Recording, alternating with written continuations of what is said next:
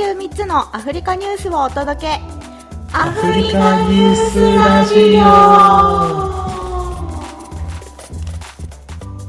アフリカニュースラジオパーソナリティのタンザニアのパン屋さんジャクソンです。ケニアの駐在ヨット直吉です。この番組ではパーソナリティの2人が毎週3つのアフリカニュースを紹介しコメントしていきます。では今週の1個目の記事です、えっとはいモザンビークの食糧危機についてです、えー国連世界食糧計画 WFP はモザンビークの何百人もの避難民が差し迫った食糧危機に直面するリスクがあると警告しています。石油が豊富なカボデルガド州でイスラム過激派によって開始されたこの暴力的な運動は人道的危機をもたらしました WFP によると人々は人道支援に完全に依存しているため何千人もの人々を支援するために1億2100万ドルを調達する必要があると述べました。また国連によると避難によりカボデルガド州には少なくとも73万人が土地にアクセスできず生計を立てることができなくなっているとのことです。というニュースです。カボデルガド州カボデルガド州。えっと、このモザンビークのカボデルガド州っていうのはですね、えっと、あそもそも言うとモザンビークの1位なんですけどで東アフリカに位置していて、えっと直樹さんがいるのがケニアですね。でケニアです。私がいるのがタンザニアなんですけど、はい、ケニアが、えっと、一番北にありその南にタンザニアが位置しておりそのさらに南にモザンビークがまずあるんですよね、なるほど。サンドイッチされてるんですねそう。そうなんですよ。すぐ近くお隣の国でして。でこのカボデルガド州っていうのはそのモザンビークの中でも一番北にある州なのでつまりタンザニアとあの接している地域なんですよ。国境が実は。うんうんうん。そうなんです。で、えっとまあ、今回このイスラム過激派のあのがあの暴力的なことをやってしまいましたっていうことなんですけどこれ実は去年からずっとあのニュースになっておりましてもうやばいやばいってずっと言われてたんですけどいつからだっけ？コロナが始まる前じゃなかったかな？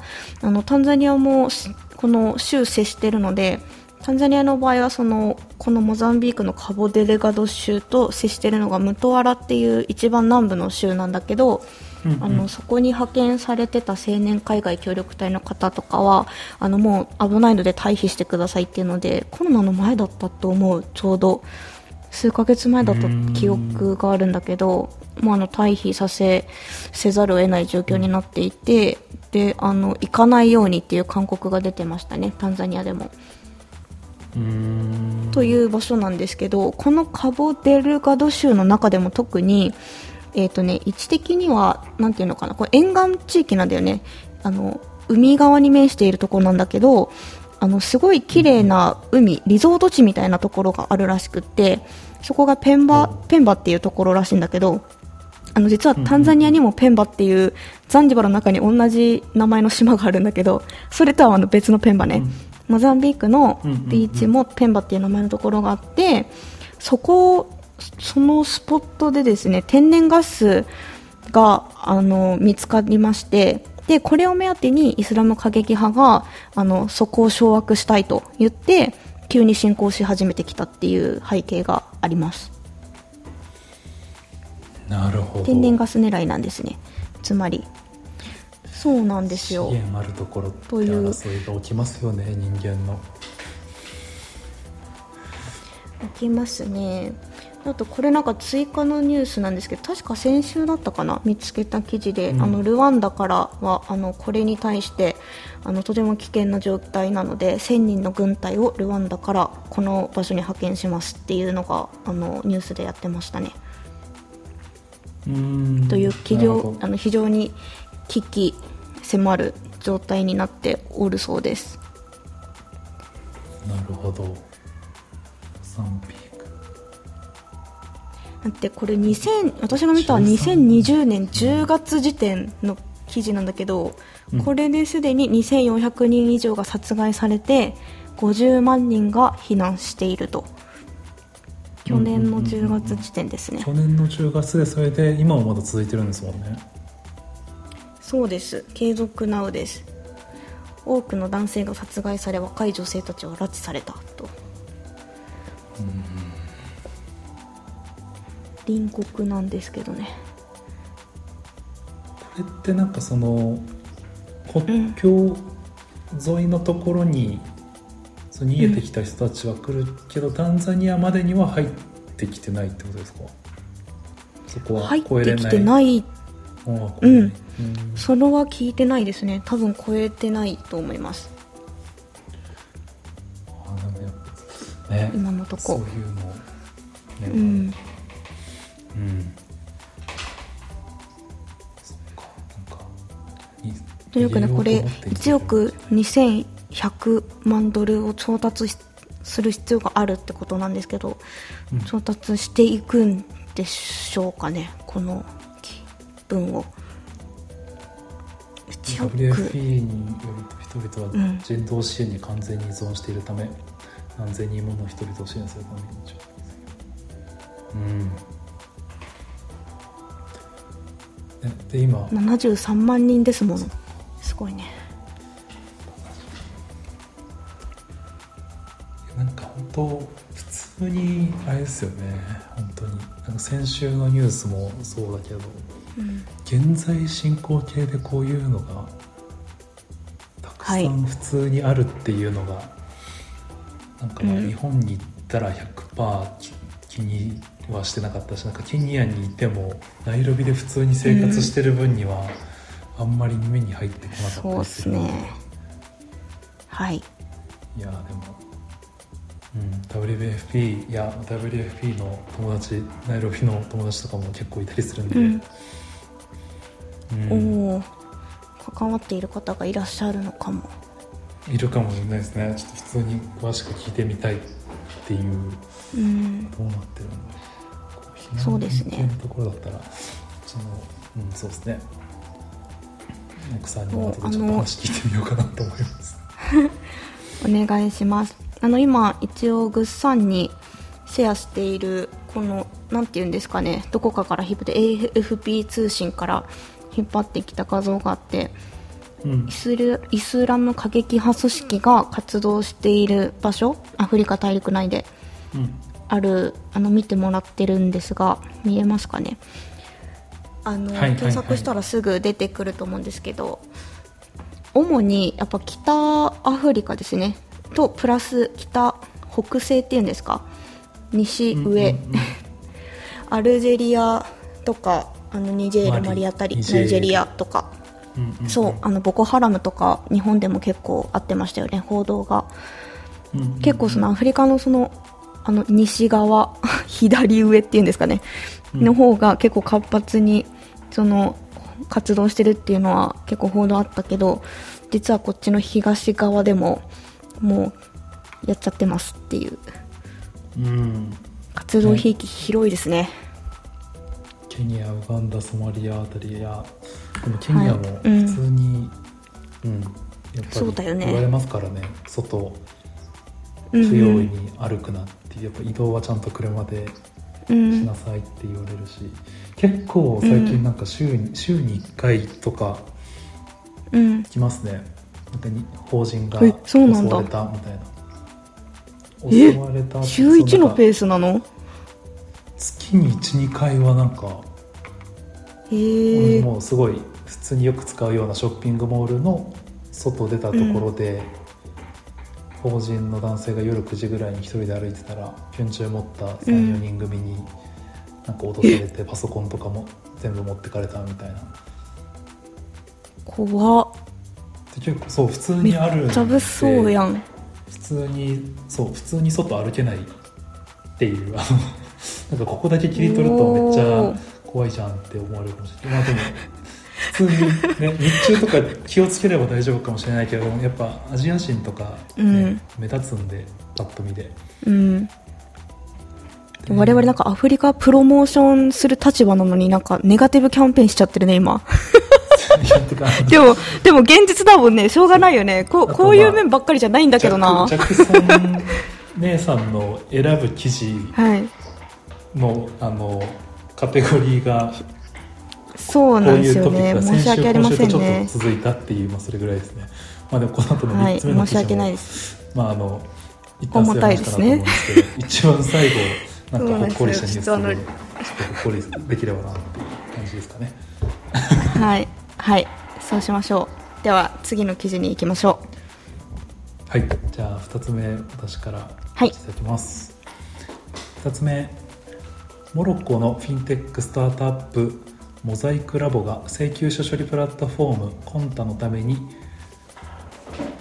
22万5000ドルを調達。というニュースですね、まあ、スタートアップ系のニュースです。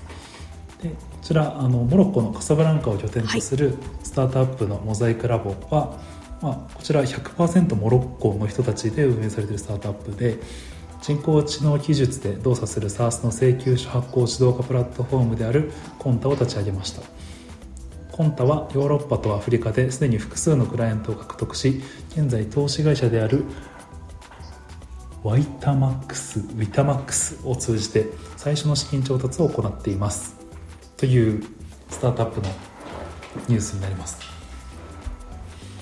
でこれ、はい。なんかすちょっと僕がちょっとまだ、うモロッコのことは分かりません。んいや僕もモロッコのことは詳しくないんですけどなんかあのまだこれ45人ぐらいのシードラウンドのスタートアップで、基本モロッコの人だけでやってるっていうところでちょっと気になって、なんか先週の記事とかで紹介したところってあのうん。トレイシーさんすごいもうバリバリの海外の MBA 出て、うん。でアフリカで事業をやってる社会起業家でっていう、なんかあの多分欧米の方から来た方の話とかってよく聞くんですよね、なんかケニアとかでももうハーバードの MBA 出てこっちで VC から資金調達してとかっていう話も聞くんですけど、なんかこのちゃんと現地の人がちゃんとお金集めて資金調達できてるっていうのがすごいなっていうので今回ピックアップさせてもらっていて、まあ、ちょっとあの 僕がモロッコのことあんまはい。分かってなかったんですけどさっきジャクソンさんに聞くと、まあモロッコって結構先進国だもんねっていう話があってあうん そういう何かしらの理由はあるんだろうなと思いつつ、一応あの、うん。なんて言うんですかね。私大学でアフリカのことをアフリカのことが専門ではないんですけどスワヒリ語を専攻してたんですけど、うんうん。あの学問でアフリカのことをあの問う時は大体ですねアフリカって鍵かっこつきで言っちゃうんですけどあのスサハラ砂漠以南と以北に分けるんですよ、でそれよりも稲のところはやっぱり歴史的に隔絶されてきた削除されてきたっていう歴史があるのでいわゆるその皆さんの想像する鍵かっこ付きのアフリカであの後進国いまだに経済発展が遅れているっていう、まあ、南アフリカはちょっと除きますがなんですけど、モロッコはもう本当にそれで言うと完全にいい北なのであの先進国ですね。でちなみに私も行ったことがありません。すごいキラキラした国っていうイメージがある。めっちゃ。行ったことある、ね。モロッいや僕コもいや行ってみたいなともうアフリカに住むってなったら絶対行ってみたい国の一つなんですけどまだ行ったことなくてそうだからリアルなところが分かんないんですけど、うん。もう確かになんか調べてると、うん。ジェトロさんの20 2019年の記事とかでももうすでにモロッコには500以上のスタートアップがあって、その中でもモロッコのスタートアップのエコシステムみたいなのを多分国挙げてちゃんと作ろうみたいな動きがあったりして、うんうん。なんかもうすごいヨーロッパであるスタートアップのイノベーション展みたいなビバテクノロジーっていうパリで行われてるようなやつとかでも、モロッコ発の企業が16社行ってるとか、結構、うん、なんかケニアとか強いんですね。どうなんだろう。僕が今んとこ聞いてる限りではこっちの方で現地の人が資金調達したりとか、自分でスタートアップというか起業するみたいなことのうん。ハードルの高さったら結構ないよねみたいな話を聞くので、うんうん。うん。うん、やっぱ確かにちょっと環境が結構大きく違うのかもね。うんちなみにこの請求書発行自動化プラットフォームコンタさんは、あの日本で言うとなんかフリーとかそういう系ですか？あでも近しいと思います。フリーみたいな形で。そういうイメージかな。うんうん。でその請求書のところフリーとかだと多分手入力基本手入力というかまあ何かしらうん。API つないでとかもあるけどなんかこれは人工知能を使ってっていうのがこれどこまで本当にできてるのかっていうのはちょっとウェブサイト見てもフランス語だけだったんで翻訳した感じでしか分かんないんうんですけど。そっか。例えばなんかうん。いろんなサプライヤーの請求書が A, うん。A 社 B 社 C 社 D 社って、まあ、10社あったとしてそれぞれの請求書のフォーマット、向こうから送られてくるフォーマットとか全然違っても、それをなんかロードして読み込ませると、あこれすげえ。は宛名これは何々の項目みたいなのを、うん。ああなるほど勝手にねフィルタリングというか勝手にカテゴライズして、もうそこから後ろのところなんか自分で一個一個あーえっ、ー請求の項目いくら個数とかはいっていうのをパチパチやんなくてもできるみたいな感じのことを書いてましたね。すごい。そうやって説明されると急に自分のオペレーションでこう考えることができてめっちゃいいなって思った。羨ましい普通に。そりゃいいな。ね、でもなんかこういう系なんかねもうヨーロッパもアメリカとかも多分もううん。めちゃくちゃいろんな人がやってそうな気がする中でなんでここの会社が他のうん。ヨーロッパとかだってヨーロッパとアフリカでクライアント獲得だもんクライアントいるっていうねのがすごいと思ってそこをなんか。だってやっぱモロコフランフランス語フランス語だでや多分作ってるんだよね、このプラットフォーム、うんうんうんあと英語も対応してるかもしれないけどなんか西アフリカの方行けるもんね。取れるもんねそこがっつり。うんうんうんうんうんうんうん。フランス語圏が。なるほど。やっぱその状況はないよねこのあのサハラ砂漠以南アフリカでさこっち側でさその現地の人がスタートアップ立ち上げたそのサービスでそのプロダクトが別のあの国でっていう海外のアフリカ以外の国で使われるっていうのはないよね、今こういう系のあのタンザニアの話をするとなんだろうあの、うん。まあ、経理周りのものプロダクトはですね、あのソフトとしてはやっぱインドから来てるやつとかがやっぱ使われてるかなよく。うんうんうんうんうんうんうんね。ですね。外からやっぱ持ってこられてるのが適用される。のは結構イメージあるけど、これそう逆に言ってるのがすごい。ねまあでもすごいね。あモロッコはそうういう感じなのか。勉強になった。あ、でもちょっと実際にモロッコで何かやられてるリアルな人いたら聞きたいですね、はい。実際のところ。なんかもうあのね。はい。教えてください。実際のところと。使ってる人いるかもしれないんだよな。それで言うともねえいやここら辺の話はねホームページあってできることすげえって書いてるけど実際実装されてるのって意外とまだそこまでみたいな、とかよくあるあるだけどこれ実際どこまで使われてるのか気になりますね。うん、っていう、う、うい、やでもモロッコ気になるわうんなんか早くコロナ落ち着いたら行きたいですね、はい行きたいですねでは行きたいですね、ということではい次行きますか行きましょうはい、行きたいですねってことでえっと3つ目の記事です。すいません。またちょっと重たい内容になりますがポップに読みます、えー3つ目の記事です。南アのズマ前大統領1年3ヶ月収監へ暴動発生。えー南アフリカのズマ前大統領75歳が7月7日の深夜警察に出頭し収監されらされたと地元メディアなどが伝えました。えっと、憲法裁判所は6月に妻氏に対し禁錮1年3ヶ月の実刑判決を言い渡していました。これを受け彼の支持層がショッピングモールやスーパーマーケットを燃やすなどして抗議活動を行っています。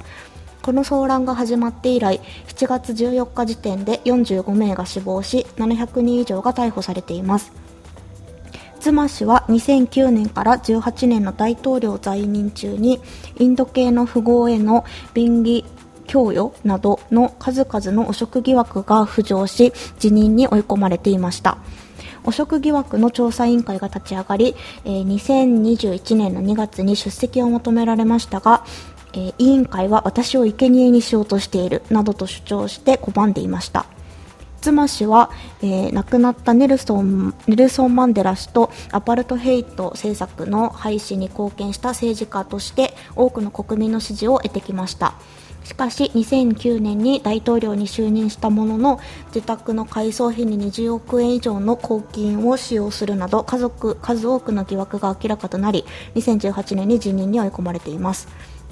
また副大統領だった1990年代にフランスの軍需企業との武器取引に絡む汚職、詐欺、マネーロンダリングなどに関わったとして2018年に起訴されていますとのことです。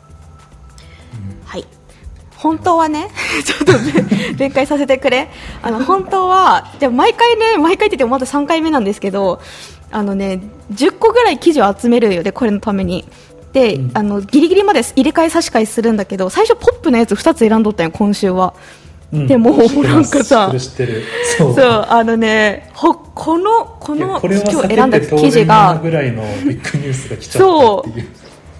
そう。なんですよ。なんか新聞も、こっちでのなんか報じられ方もだし、自分が見てる SNS 上でも、もうこれの情報がブワーってずっと入り続けるから、ああ、もうなんか無視できないってなっちゃって、あの、結局この重たいの2個になっちゃったっていう背景があるんですけども。はい。僕もあとこの記事の話するんじゃないかなって思って記事差し替えられてるかなって確認したら差し替えられてたんで、あやっぱりギリギリでね 申し訳ありません。いやあのねこれなんか珍しくなんかタンザニアでさこの他の国の情勢も報道はされるんだけど、うん。この毎日何度もあの情報がアップデートされることってなそうそうなくってなんか一回暴動がさこの前のあの ST ワニじゃなくて S ワティニね。S ワティニでのそう暴動の話が先週あのあったと思うんですけどあれとかさこう暴動があって何名亡くなりましたって報道したら終わりなんですよ。その続報がそんなにこうアップデートされていかないんだけどこれに関しては本当ずっと毎日先週これ起こってからずっとアップデートされ続けてなんかあれ？昨日まで20名って言ってたのにえ？もう40人超えたの？死亡者みたいなずっと増え続けて先週の時点確かね逮捕者200何人とかになってたんだよ私が見た記事。で今日確認し直したら700人に増えてて おおって1週間ですごいなと思って。うん。ね。はい。あの個人的にあのツイッターでフォローしている南アフリカ在住の方とかこの,、あの暴動のあっているあのショッピングモール燃やされたとか スーパーマーケット燃やされたとか本当に家の近くらしくってなんかビデオとか写真をアップしてくれててなんかあのなんていうんですかね。Now で起こってることっていうのの衝撃が結構大きかったです。いやこれはそのツイッターもそうでも僕も見ましたし多分なんか YouTube とかのうん。なんか日本のニュースみたいなのでも多う分ん。普通に取り上げられてましたよね。そうね、日本語でもかなり記事があった、出てきた。そう。で、うん。あ、そう、あの、補足情報なんですけど、この南アフリカ共和国で、えっと、大統領、元大統領だった人が刑務所に入れられるっていうのが今回初めてのケースらしいんですよ。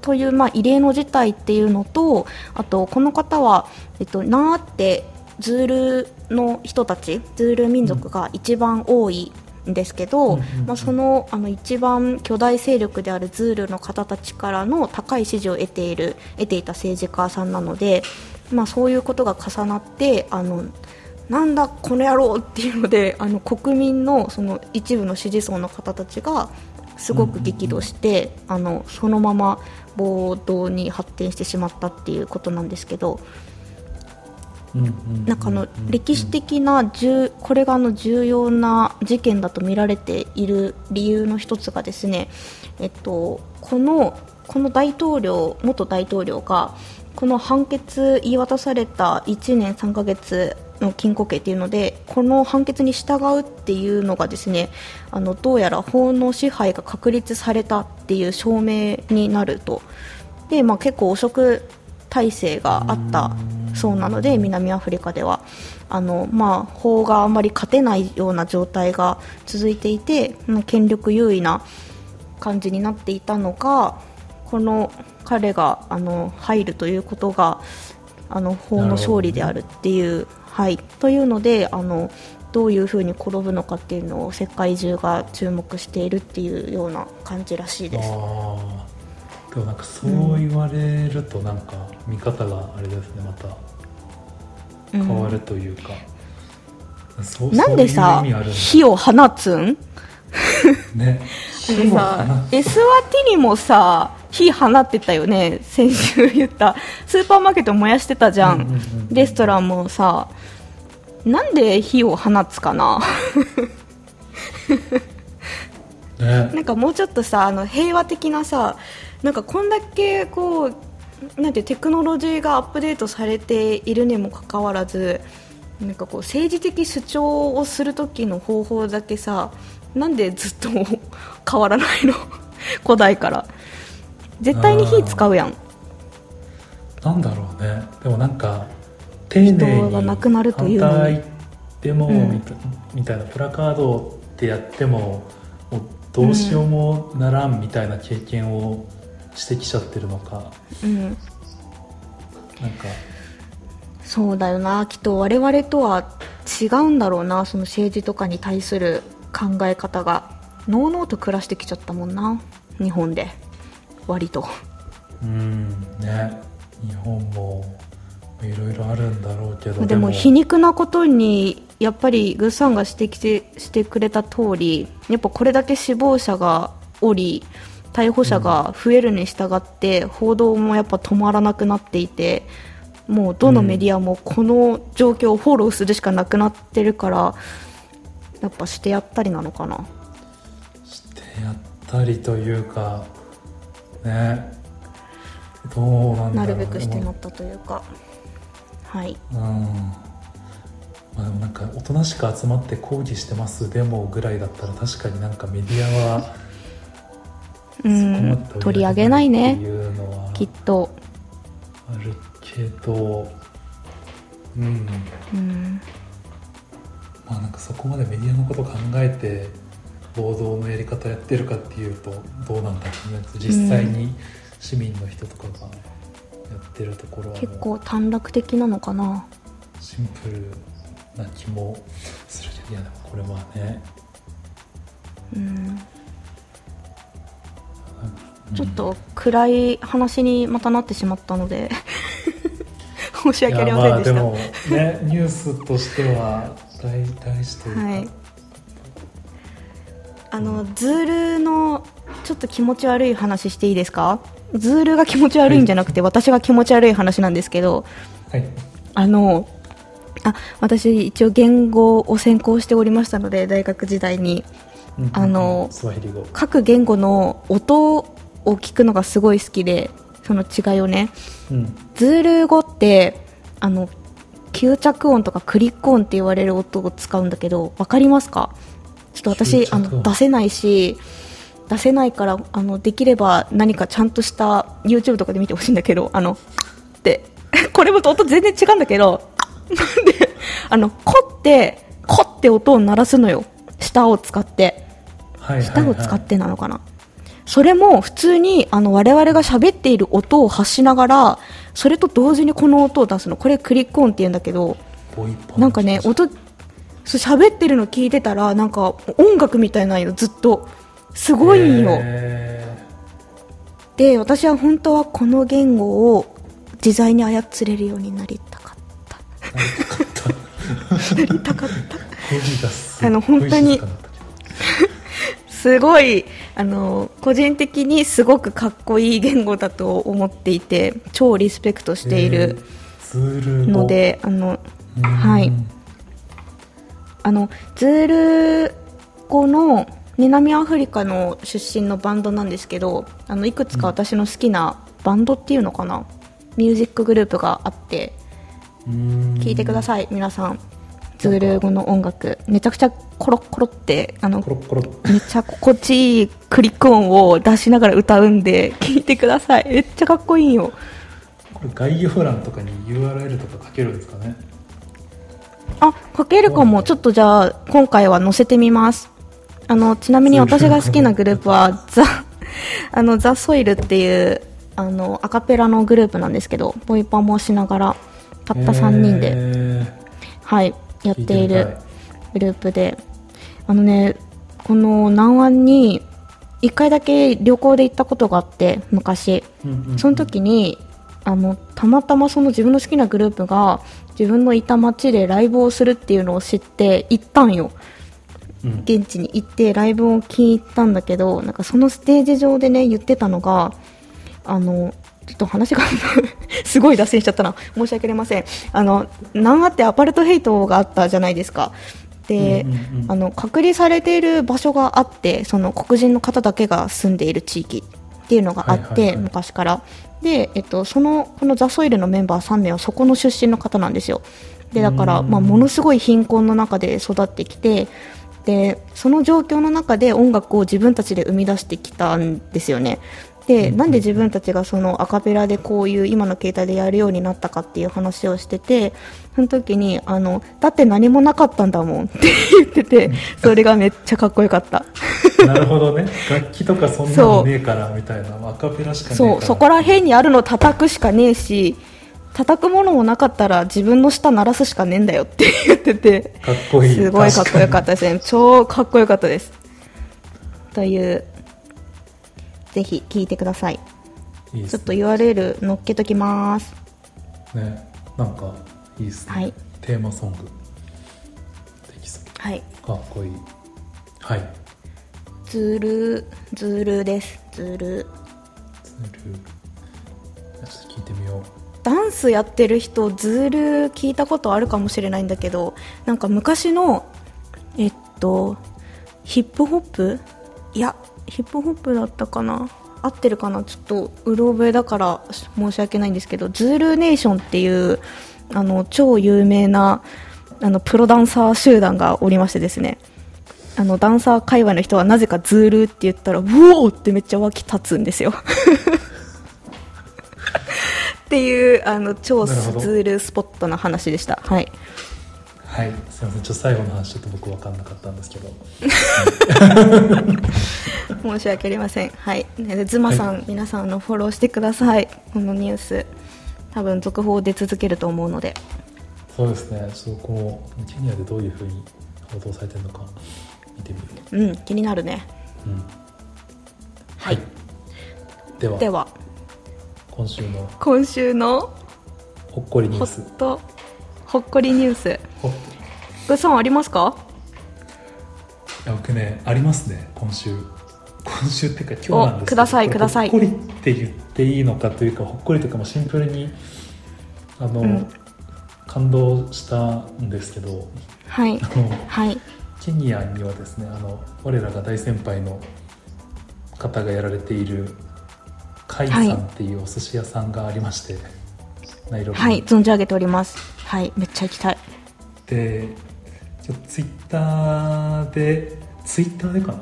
甲斐さんやられてる福井さんという方がいらっしゃって、うん。でその方がなんだっけキハダマグロの頭がすごいいいの手に入ったけどまだお店でまあ体の普通にネタの部分は使うけど、頭のところはお店で提供しないから、そこだけなんか欲しい人いたら先着4ポーションだけあります買いませんかっていうツイートをしていたっていうのを4ポーションもあったんや。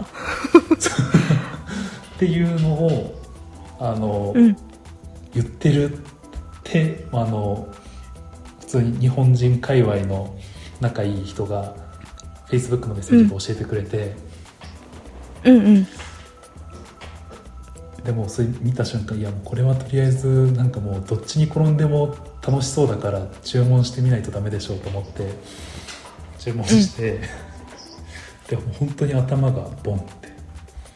あのボンと。デリバリーで1時間ぐらいではい。届き、でその頭をに3部位かな？頬頬の部分と、はい。頭の部分と目玉の部分とあとはい釜のところ4箇所、うん。それぞれう釜をまそう原汁にし頬頬ステーキ頬ステーキマグロの頬ステーキにし頭のお肉を。いいな。そうネギトロ丼とマグロアボカド丼にして、目玉を煮付けにして食べるっていうか感動的な晩ご飯をさっき食べたっていう それだけの話なんですけど。ただの飯テロ話でしたね。いやこれ本当にびっくりした。いやもうてかあの状態でそもそもコーストで取れた魚がナイロビに来てるっていうところがもう,、どう考えてもすごいね。甲斐さんのもうなんかそう路地のところから全部多分こう何年もかけて作られたっていうのも、ね、はい。実は昨日甲斐さんも普通にお寿司も食べたんですよ実は。あそうなんですか？2日連続でいいですそうそう。めねちゃくちゃ久しぶりにお寿司食べようって言ってお寿司食べたのに。うん。あいいなこのマグロこれいや逃したら他あんまなさそうって言っても2日連続でケニアなのに、お魚にありつけたっていう そういう話ですいいなー。てかそのさ頭もらってきてさ普通にそれをさばけるぐっさもすごいよね。えっとねもうねさばいたこと一回もないんですけど魚を、うんうんもううん YouTube10 本ぐらいはしごして。職人か。そうそうそう。も う本気やないか。でみんなもうみんな頬と頭と目と釜、うん。もうそこの4箇所の話をうんひたすらしてて、大体頬肉はステーキって言ってるし、うん。頭の部分はこういう風にネギトロにしたら筋が取れてみたいなことを大体みんな言ってるんで、うん。よし言われるがままやってみようっつってなんかもう本当に普通の包丁であのうん。普通の包丁で硬い普通のでやったんや。そう。わーおすごい。晴らしいっていう話ですねそうですね。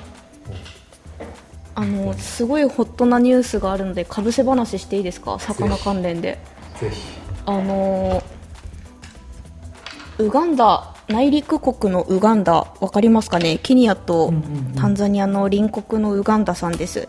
そこであのコツコツリミテッドさんというあの日本人の方がされてるそちらも山仙さんというあの日本食のレストラン兼、えー、と商業施設をされている会社があるんですけどあのそこのあのコツコツリミテッドさんとあと日本の、えー、と宮城県の、えっと、フィッシャーマンジャパンさんというところがですね協業で、えー、と魚を流通させると東アフリカで。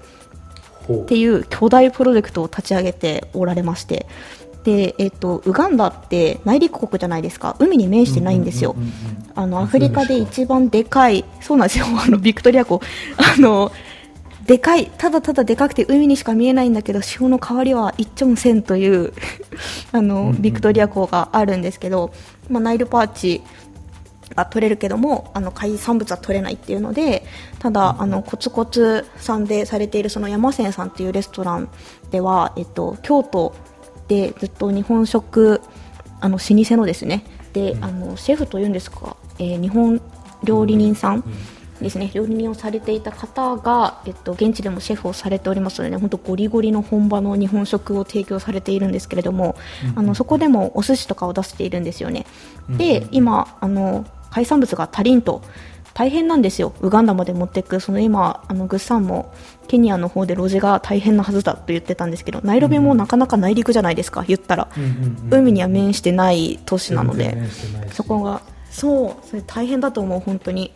で、えっと、何をさよしようとされているかというと、えっと、タンザニアのダルエスサラーム港から、えっと取れる海産物をウガンダまで、えっと、流通させようという。あのウガンダって今あの多分マイルストーンとして置いてるけど多分もっとあの先の大きな絵があるはずでして。はいはいはい。ということに取り組まれていて、えー、といつでしたかね、多分しか先月、2021年6月の中旬ぐらいだったと思うんですが、えっと、リリースされまして、この情報がですね、だから多分もう話していいと思うんですけど、というのをされております。で私はあのスワヒリ語現地調査要員としてちょっとずつ関わらせてもらっております。あそうなんだそうなんです。はい。めっちゃホットな話題だった漁業、魚の話。本当すごいと思うもうなんかはい。もうね本当すごいと思ううんなんか毎毎毎回のようにお寿司食べさせていただいた時とかには奥さんと言ってますねうん。マジですごい このワンプレート作るための大変さが本当にうん。うん本当すごい。と思う。はい。いや。もうねぜひウガンダもケニアもどっちも行きたいですね、はい。実際にご飯食べに、海産物食べにおいでくださいませ。ね。タンザニアにマグロもあるよ。タンザニアにあそっか。タンザニアそうだよねそうですね。あと私の住んでるのダレッサラムなので思いっきし海に面しとるので、すぐそこです。うん。おいいな実は。そうなんです。完全にタンザニアはパンのイメージが強くなっちゃってたんで 誰かお寿司作りに来ないですかねないんですよ。あの、日本人の方がされている日本食の料理店、レストランがなくなってしまって、へえうん、日本食提供してるところはあるんだけど、えっと、韓国人の方がオーナーさん、シェフされてるので、あの、ちょっとずつ若干違うかったりする。朝ジョイベーカリー夜ジョイ寿司うん。うんちょっとす死んじゃうかパン屋とお寿司両方お寿司、お寿司待ってます。お寿司職人さん待ってます。はいというはい。いいですといねうこれを聞いている日本の人は別に食べたいと思ったらスーパー行けばお寿司食べれるっていうななんだそれ あの、そうだね。誰にも伝わらない話だったね。そ これこのなんかお寿司がっていうあれ？この感動はねあれ感動がね、そうだね。海外にいないとこ味な味わえないよね。コンビニにもワンチャン売ってるもんね最近お寿司うん。うん。ねなんならコンビニ行く前に回転寿司手前にあるよぐらい。本当どこでもあるよね。本当すごいよね。うん。日本は日本で。はい。いい国だと思いま羨ますしい。寿司食べたい。はい。あのそうだ。言うの忘れてたんですけど、はい。グッサン 私グッサンって呼んじゃってるんですけどグッサンは直吉で統一していく方針でしょうか？直吉って呼んだ方がいいかな、今さらこのあのね最初の多分第1エピソード目であの自己紹介で多分グッサンって言ったよね。途中で直吉に変えたんだっけ？う んあそう。それでから直吉に変えたその概要欄というか説明の文章のところもグッサンって書いてたんだけど途中で直吉に変えたんだけどあのドイツ人物です。ごめんなさい。説明を忘れておりました。ドイツ人物です。ねもうグッサンと直吉って言ったらもう本名ほぼわかるみたいな感 確かに。何も隠せてないね。じ何も隠せてないけどね。はい。あの、ね。丸出し状態ですね。はい。なのであのわかりました。えっと私がたまにグッサンって呼んじゃうときはあの直吉さんのことなので。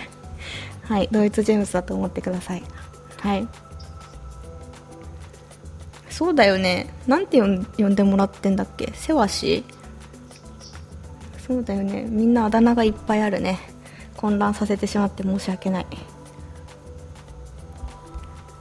はい。では今日はここら辺で終わりましょうか。はい。はい。時差があった。すいません。ではクワヘリー。